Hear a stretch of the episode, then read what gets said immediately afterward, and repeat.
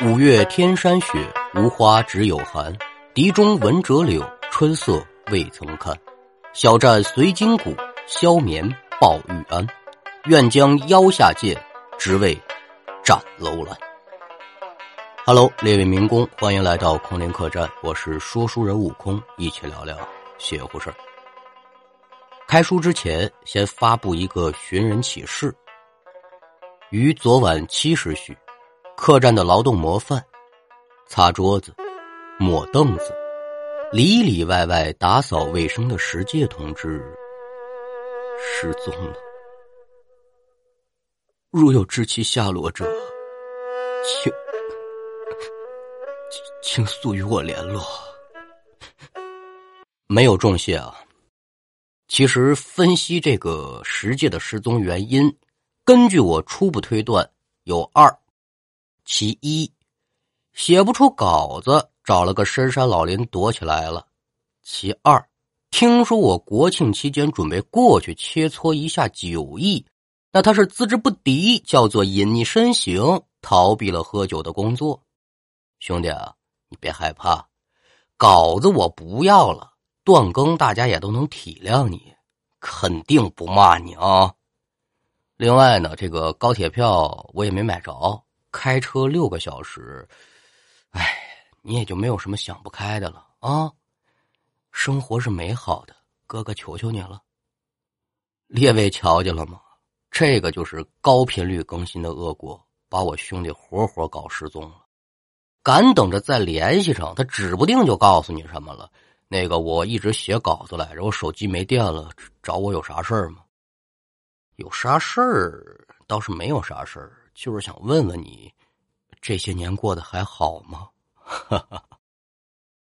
好了，这寻人启事发布完毕，咱们赶紧开书。要听书，您往天津市来看。我有一个同学，名字叫小虎，我们两个人的缘分不浅，小学、中学、高中都在一个学校，虽然是不在一个班级，但是关系是好的。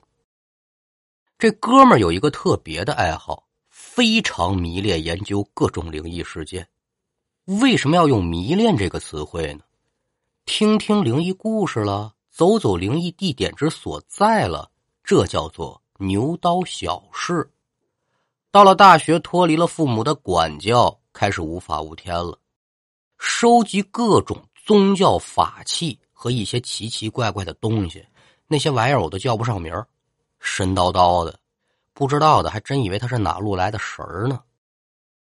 那这个故事呢，就是他父亲在得知他这个爱好之后，一顿劝说无果之后，就把家里发生的真实事件讲给他了。那年小虎也就是大一大二的样子，有一个周六的晚上，家里就只有小虎和他老爸两个人。吃过晚饭之后呢？小虎抹了抹嘴儿，就准备回房间。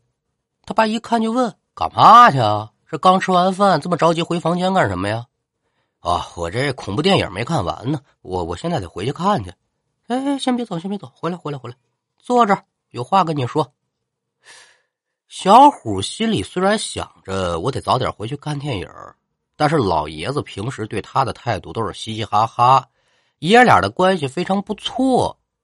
这么严肃的时候少见啊，所以呢，只能是乖乖的坐到了沙发之上。小虎一坐好，老爷子可就说了：“我说虎啊，我看你最近是不是闲出屁了？哎，爸爸，您这怎么说话呢？你搞那些是什么乱七八糟的东西？你是当我不知道吗？那您知道就知道呗，这要嘛紧的呢？”小虎是一边跟老爷子说着话，心里可就纳闷着。哟，我们家老爷子今天抽邪风啊！平时我玩这些，他也不管我呀。今儿怎么劝我别玩了呢？怎么一茬呀？老爷子就说：“说虎啊，你要是真好奇呢，我也不拦着你。但是发生在咱们家可有一档子事儿，真事儿，我给你讲讲，估计你小子也就死心了。以后就好好学习。”以前你有这个爱好，我当你就是玩玩算了。但是你有点玩过界了，知道了吗？这些乱七八糟的东西是你能碰的吗？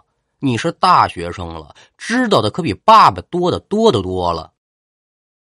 老爷子这话一说完，小虎心里是一百个不乐意，但是脸上可不敢挂着馅儿。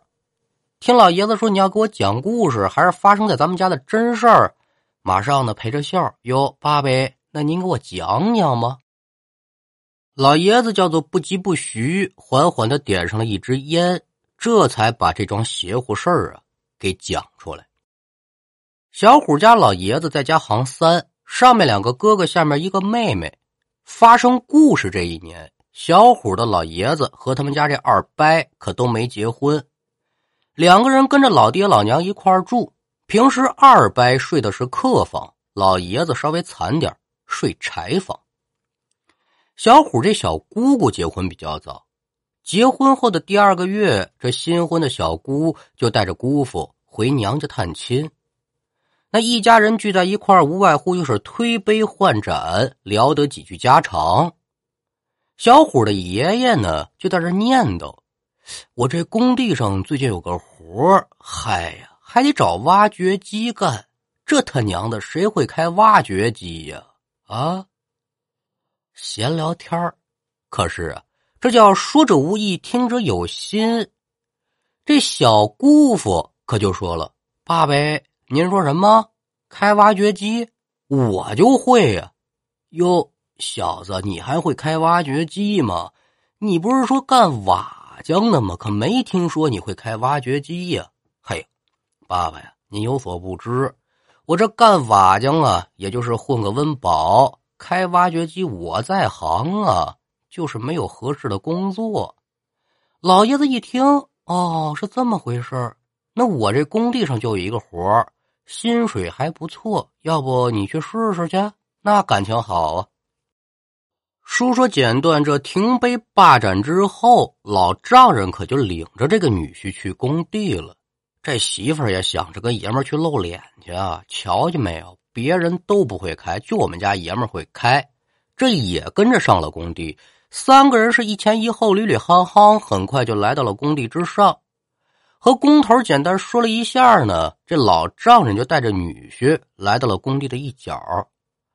老头指了指这么一块空地，就说：“儿子，瞧见没有？就这一片，能挖了不？那太能了，爸爸，您了放心吧。”把小伙子叫的切钱，我告诉你啊，那边有一个坟，就这坟最害事，不知是谁家的，应该是无主坟。先挖了它，夜长梦多，明白不？哎呦，这不用您交代，我懂。女婿一听这话，是二话没说，噔噔噔噔几步，可就上了挖掘机，很熟练的就开始操作。这心里就想着，我可得让我这老丈人好好看看我这新姑爷。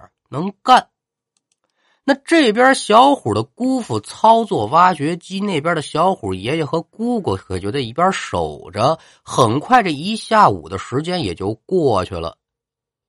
小姑一看，这快到饭点了，准备招呼二人回家吃饭。可就在这个时候，导致整个事件的起因，它可就发生了。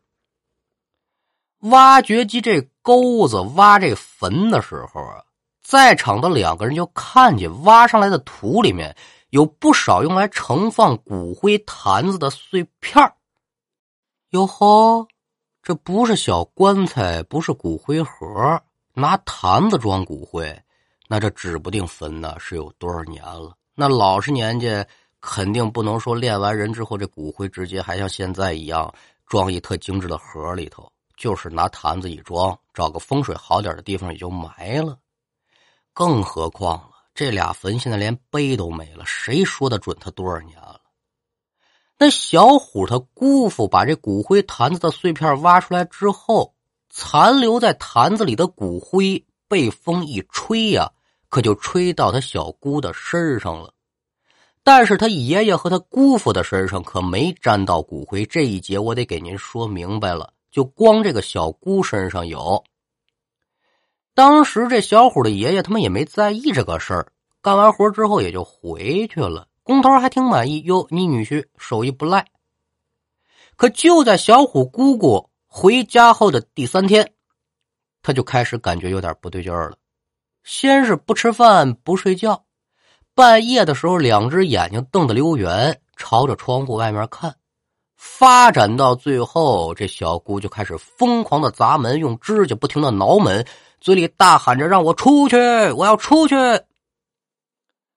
小虎姑父的家里人就觉得这媳妇是中了邪了，但是也不知道如何是好啊，把整件事情就告诉小虎的爷爷了。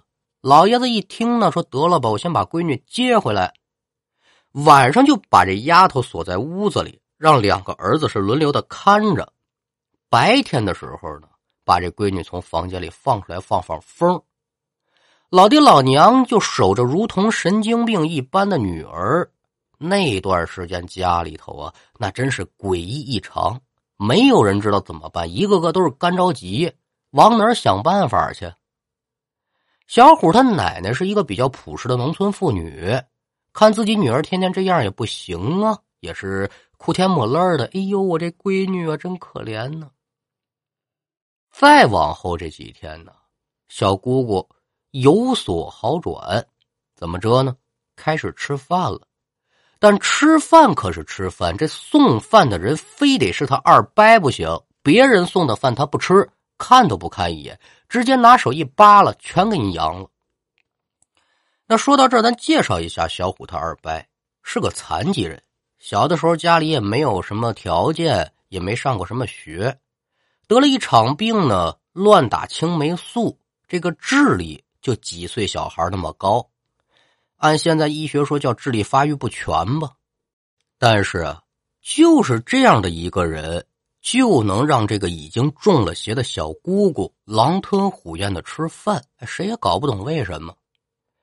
话说这天夜里约么凌晨三四点钟的时候，小虎他爸爸呀。就突然听到自己这个门锁咔啦咔啦的，好像是被人打开了，心里想着又坏了，家里招贼了，所以就想赶紧起床查看。但这一出院门呢，他就看见自己这小妹在院子里头，跟梦游一样。准确的说吧，像是被什么东西附了体了。小虎的父亲是远远的看着小妹把这门锁打开。紧接着就走出去了，但是家门的钥匙只有自己和老爷子有，这丫头片子怎么拿到的钥匙啊？看着小妹走出院门，小虎他老爸也担心自己妹妹出事啊，悄咪咪的可就跟上了。凌晨三四点钟的街道，一个人都没有，就只有小虎的父亲和小姑姑两个人一前一后的走着。他父亲也不敢说话，就慢慢跟着。他听别人说过。这梦游的人呢，你可千万不能叫他，否则这人一醒过来准死不可。一直走，一直行，这眼瞅天就快亮了，两个人也不知走出去多远了。直到小虎他老爸听到了一声鸡叫，知道了天光大亮，这才轻轻的喊了一声：“小妹啊，你这是干嘛去？”紧接着，正在前面走的好好的这小姑姑一下子叫做。栽倒在地，老父亲抱着小妹回家。小虎的大伯在得到自己小妹身上发生的事情之后，也是托人弄呛，找了不少的关系。最后啊，找了一个比较有道行的道士。道士来了之后，一看小虎的小姑这情况，立刻就说：“说你们家这妹妹被鬼上身了呀。”细细询问之下呢，道士才知道哦。小虎他姑父在工地干活的时候挖出个骨灰坛子，倒是一琢磨，那没跑了，这坟里的死鬼附在你们家这小妹妹身上了，那就不对了。大师，我们都在现场，我们怎么没事呢？啊，那你们没事也正常，男属阳，女属阴，找你们家这妹妹也算正常。最后给画了一道符，然后拿那柳树条子呢，就在这个他小姑姑身上抽，抽了好长时间呢。渐渐的，这丫头算是好转了。那在临行之前呢，小虎他老爸就问道士说：“你看啊，就我妹妹犯病这段期间呢，我们喂饭她都不吃，就他二哥喂饭她吃，这是怎么回事啊？”哦，还有这种歧视吗？老道一琢磨，这是个新鲜孩儿，我呀，给你算一卦吧。紧接着呀，就给他们家这二伯算了一卦。算完一卦，这个道士是微微一笑，说了：“你二哥呀，可是个大好人。他用自己的身体来承受你们家里之后会出现的苦难。瞧见他现在这样子没有啊？他是付出了自己，给你们一个个换来幸福美满，让你们有子有后，不愁吃穿。也就是说呢。”小虎他这二伯是用自己的一生为代价换取自己哥哥弟弟妹妹的幸福。至于为什么只有他送饭，这小姑姑才吃，可能就是因为附身在小姑姑身上这个女鬼不愿意向这样一个大牺牲的人发怒吧。再往后呢，还真就跟这老道说的就差不多。这小姑姑身上没再出现过类似的问题，跟自己这爷们呢过的日子也不错，然后自己这老爹结婚娶妻生子，这才有了小虎。家里这条件呢也是非常的不错。家里人有的时候还问说：“你还能想起来你中邪那段时间自己干的事儿吗？”他小姑也说：“说我唯一能记住的就是那天晚上我出门。”我不是自己自愿出去的，是被一个穿着白色衣服的女人给我领出去的。我是不想跟着走，但是不能反抗，我也不知道为什么。得了得了，咱谁也别再提这事儿了。这么多年过去了，想想还瘆得慌呢。而至于小虎他的二伯呢，哎呦，就是终身未娶，叫做无儿无女。直到现在，小虎每每去看望自己二伯的时候呢，都能看到这个两鬓风霜的老人坐在家门前，冲着自己呵呵的笑，说：“嘿嘿虎啊，来了啊，二伯，我来了。”好了，今天的故事呢，就给您讲完了，希望您能够喜欢。接下来进入悟空。嘚不嘚？花果山的小白说：“刚刚查了一下微笑狗，太吓人了。”这小白是微信群里的活跃分子啊。刚开始我还挺不理解，这挺精神的一个小伙子，怎么就被这些哥哥姐姐们叫成小猪姐姐呢？后来我也是抱着好奇的心态呢，去探究了一下。哎呦，你还真不愧是我的白妹妹。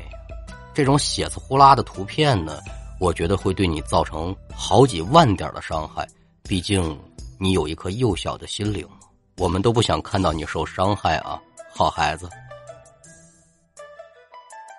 第一条宝贝儿说，又找到了一个优秀的主播，支持主播，有种相见恨晚的感觉。每天能看到咱们这个客栈有新客官来捧场，我心里就两个字：痛快。虽然也不知道列位到底是通过什么样的途径发现我们这家犄角旮旯的小客栈，但甭管是哪种方式，相逢即是缘，啥时候见他都不晚。顺道说一嘴啊，看到您这名字，我怎么就忍不住想起卖女孩的小火柴呢？敌为买，挑为卖，敌挑就是买卖的意思。您了是打算拐卖谁家的小宝贝儿？这贩卖人口不行，坑赃卖法的事儿咱可不干。小好，一颗糖豆在东京说：“我是小糖豆啊，你还记得我吗？”两年前，点点点我觉得我们需要重组一下糖豆的这句话呀。大致的意思就是：悟空，我是小糖豆，两年前我们就认识了，你还记得我吗？答案当然是记得。克雷瓦瓦克拉那一诺，香啊那一呢？我要是连这个都不知道，那我就太蠢了嘛！糖豆呢是曾经一起喊过“空军万岁，情谊永恒”的老战友了。同袍回营，话不可多说。你不是问我还记不记得你吗？那你还记得我的那句“欢迎回家”吗？糖豆，一个人在异国他乡，照顾好自己，欢迎回家。好了，天儿也不早了。伙计们也已经卧倒了。哦，对了，伙计已经失踪了，还没找回来了。没伙计，我也准备上闸板洗脚了。您了要听书，明儿个请早吧。也期待着更多客观的留言。如果觉得小小的空灵客栈还不错，记得分享给更多的亲朋好友。我是悟空，我们下回再见。